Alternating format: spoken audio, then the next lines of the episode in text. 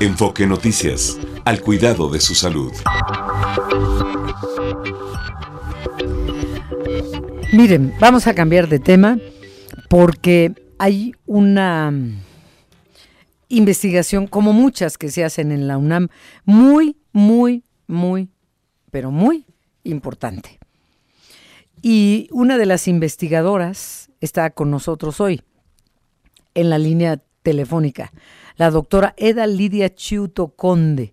Es investigadora del Instituto de Investigaciones Biomédicas de la UNAM, maestría y doctorado en investigación biomédica básica, ahí mismo en la UNAM, y bioquímica por la Universidad Nacional de Rosario, Argentina.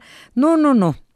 Ya no le sigo. Mejor que nos diga de qué se trata ese desarrollo que hicieron en la UNAM de una molécula contra el cáncer de mama que reduce tumores y la posibilidad de metástasis del cáncer de mama.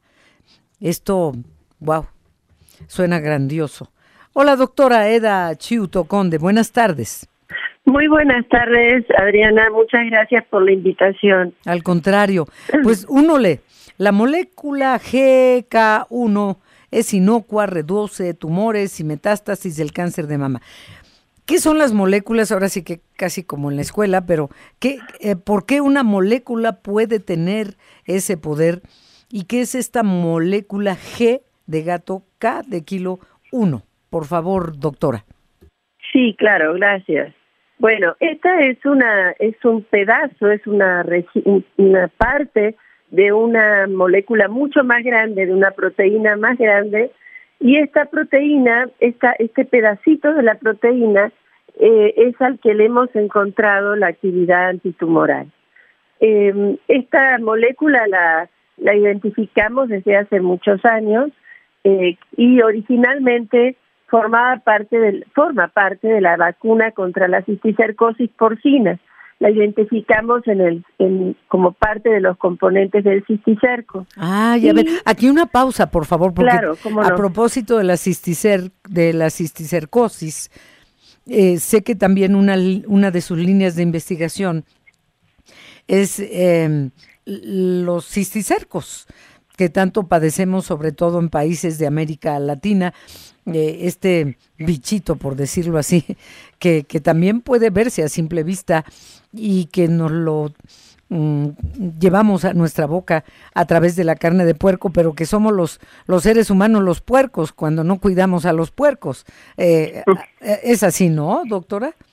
Sí, claro que sí. Bueno, esta, esta bueno, es ese es otro tema, pero eh, cambiando un poco el tema original, eh, la cisticercosis, la, la forma de transmisión es que efectivamente el cerdo con cisticercos, cuando comemos estos cisticercos, estos cisticercos pueden desarrollarse en el gusano adulto, que es el que comúnmente se llama solitaria. Y la solitaria produce, nada más en el hombre puede desarrollarse la solitaria, y se, y se, crece en el intestino y a partir de allí produce huevos que son microscópicos, que no vemos y que pueden contaminar todo lo que esté contaminado con heces fecales mm, humanas que estén que estén de un individuo infectado puede puede tener huevos. Y estos huevos se pueden volver a transformar en cisticercos cuando accidentalmente los come el hombre o cuando los come el cerdo. Y así se completa el ciclo.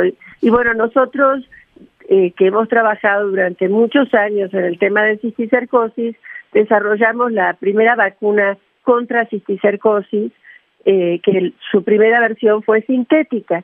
Y justamente una de las moléculas que formaba la vacuna empezamos a caracterizar y empezamos a encontrar propiedades que no eran eh, no eran este, esperadas, ¿no? Una molécula, un componente muy pequeño que que, a priori no pensaría, no, no se esperaba que pudiera potenciar la respuesta inmune, resulta que sí potencia la respuesta inmune contra otros antígenos, contra otras vacunas, no solamente contra cisticercosis.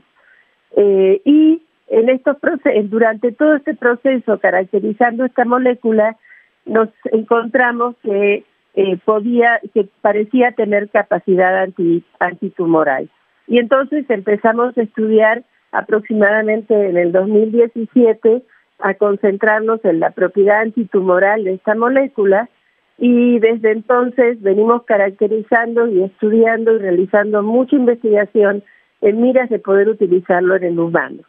Eh, pero bueno, para concentrarnos en el efecto que tiene esta molécula, eh, es capaz en el cáncer de mama, que hemos, donde lo hemos evaluado, hemos evaluado en un modelo en ratón que semeja el cáncer de mama triple negativo en humanos, que es el cáncer que tiene peor pronóstico dentro de los cánceres de mama. Y en este tipo de cáncer, que es metastásico, eh, podemos no solamente aumentar el tiempo de sobrevida, sino una característica súper importante es que reducimos pero drásticamente el número de metástasis. Y esto pues nos da mucha esperanza de que pudiera ser una herramienta muy útil para la inmunoterapia en humanos. Sí, ahora doctora, suena fantástico este descubrimiento y en la UNAM usted y, y otras personas de este equipo, pero eh, ¿cuándo será posible que esta molécula JAK1, que es inocua, que reduce tumores y metástasis de cáncer de mama, se pueda aplicar? No sé si en una vacuna o en un tratamiento. ¿Cómo puede llevarse a la práctica para salvar vidas? Bueno, nuestra idea es que eventualmente se pueda utilizar para los nuevos tratamientos de cáncer, que es la inmunoterapia que como sabes, la inmunoterapia en cáncer ha revolucionado la expectativa de vida en cáncer. En muchos cánceres eh, ha cambiado sustancialmente la, la sobrevida, pero en cáncer de mama triple negativo, que como mencioné es un cáncer muy, muy, muy, muy, maligno, eh, no tienen los actuales, la actual inmunoterapia disponible no, no da resultados eh, sobresalientes, da resultados muy modestos. Entonces sí hay un, una necesidad de mejorar esto eh, y bueno, esta molécula podría servir para la inmunoterapia de cáncer. Y por todas las cosas que hemos estudiado en los sobre sus funciones en cáncer, estamos convencidos que tenemos evidencias que lo sostienen. Sin embargo, y esto es re importante, pues nos falta hacer las fases clínicas esto no es un desafío menor, ¿ves, Adriana? Desgraciadamente es un desafío muy grande en, en nuestro país porque tenemos muy poca experiencia haciendo fases clínicas, sobre todo fases 1, ¿no? Que son la, es una fase en donde hay que estudiar que la molécula es inocua y cómo se elimina la molécula. Y esto eh, son estudios de pues de, alto riesgo porque si no es resulta que no es inocua todo lo que hiciste antes no sirve no entonces en general los laboratorios no no eh, no se suman a este tipo de esfuerzos hasta que se haya demostrado la efectividad y la inocuidad de las moléculas. Doctora, ¿nos, nos puede, digo, aprovechando que la tenemos hoy aquí, es un privilegio y le agradecemos mucho, doctora Eda Chuto Conde, eh, ¿Cuál es la diferencia en el tratamiento de quimioterapia, el clásico, y luego pues surgió la inmunoterapia? que no se aplica en cualquier lugar tampoco, no está en el sector público que yo sepa aún, eh, o si usted sabe que ya esté, pues qué bueno, porque, porque ha dado esperanzas y es eh, menos o, o, tal vez nada en, en algunos casos agresivo a diferencia para el cuerpo humano a diferencia de la quimioterapia que llega y que ataca indiscriminadamente lo bueno y lo malo. ¿Cuál es la diferencia? Sí, mira, la quimioterapia son drogas que eh, matan, eh, dañan células que se están dividiendo excesivamente. En este proceso de división excesiva también mata otras células. por ejemplo, las células del sistema inmune se dividen eh, eh, con una enorme capacidad de división porque tienen que aumentar las moléculas que pueden defendernos contra contra una vacuna, por ejemplo, ¿no? Eh, o contra un patógeno, contra una infección, contra un mismo tumor, ¿no? Entonces, los quimioterapéuticos matan las células tumorales, pero también matan las células normales, por ejemplo, muchas células del sistema inmune. Por eso los pacientes que están recibiendo quimioterapia pues son, son más susceptibles a infecciones y a complicaciones de este tipo, ¿no? eh, en cambio, en la inmunoterapia lo que hace es modular la inmunidad en contra del tumor. Ese es la, el, el, el blanco fundamental, ¿no? Claro, en, el, en esto de modular la inmunidad en contra del tumor, también cambia un poco el equilibrio inmunológico y sí tienen algunos efectos colaterales, eh, no tan graves, no tan severos como los de quimioterapia, pero sí pueden generar algunos efectos colaterales. Sin embargo, los beneficios pueden ser enormes. Y lo que eh, lo que hace la, inmunoterapia eh, resulta que hay muchos tumores en los que el propio tumor reprime, eh, apaga la inmunidad en contra de sí mismo. ¿Para mm. qué? Para poder crecer con mayor libertad, ¿no? Mm, con menos dificultades.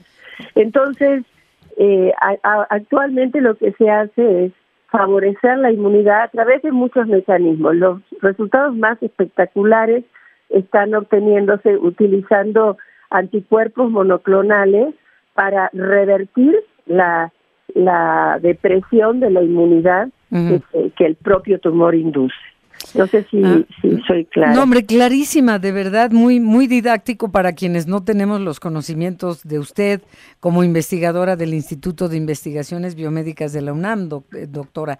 De verdad ha sido un placer y, y que esto eh, prospere prospere, el desarrollo de esta molécula contra el cáncer de mama eh, sea una realidad, pero, pero ya lo sabe usted, sabe usted la importancia. Sí, no, no, nosotros estamos trabajando con todo el empeño y con todo el esfuerzo que podemos porque nos damos cuenta de la importancia que tiene esto de poder llegar a corto plazo a poder usarse, ¿no? Em, y, y bueno, es una cosa que nos sensibiliza mucho de que, que por ejemplo, después de pláticas y de dar a difusión todos estos desarrollos, tenemos un montón de gente que nos escribe que, que quiere participar y que está enferma. Y bueno, esto eh, claro que es una presión muy fuerte, ¿no? Para poder lograr que esto salga, sí. que llegue a término, ¿no? Sí, porque se tiene que probar en humanos y después ver si se se, se hace el siguiente paso. Pues doctora, muchísimas gracias, enorme placer, gracias y por no solo por la entrevista, sino por su trabajo y el, el del resto del equipo. Bueno, pues muchísimas gracias por la invitación y quiero eh, aprovechar a, agradecer tanto a la universidad como a CONACYT que ha venido apoyando sistemáticamente y muy importantemente este desarrollo y esperemos poder lograr esto, llevarlo a término a la brevedad. Muchas gracias, Adriana. A usted, doctora Eda Chiuto Conde. Gracias, buenas tardes. Buenas tardes.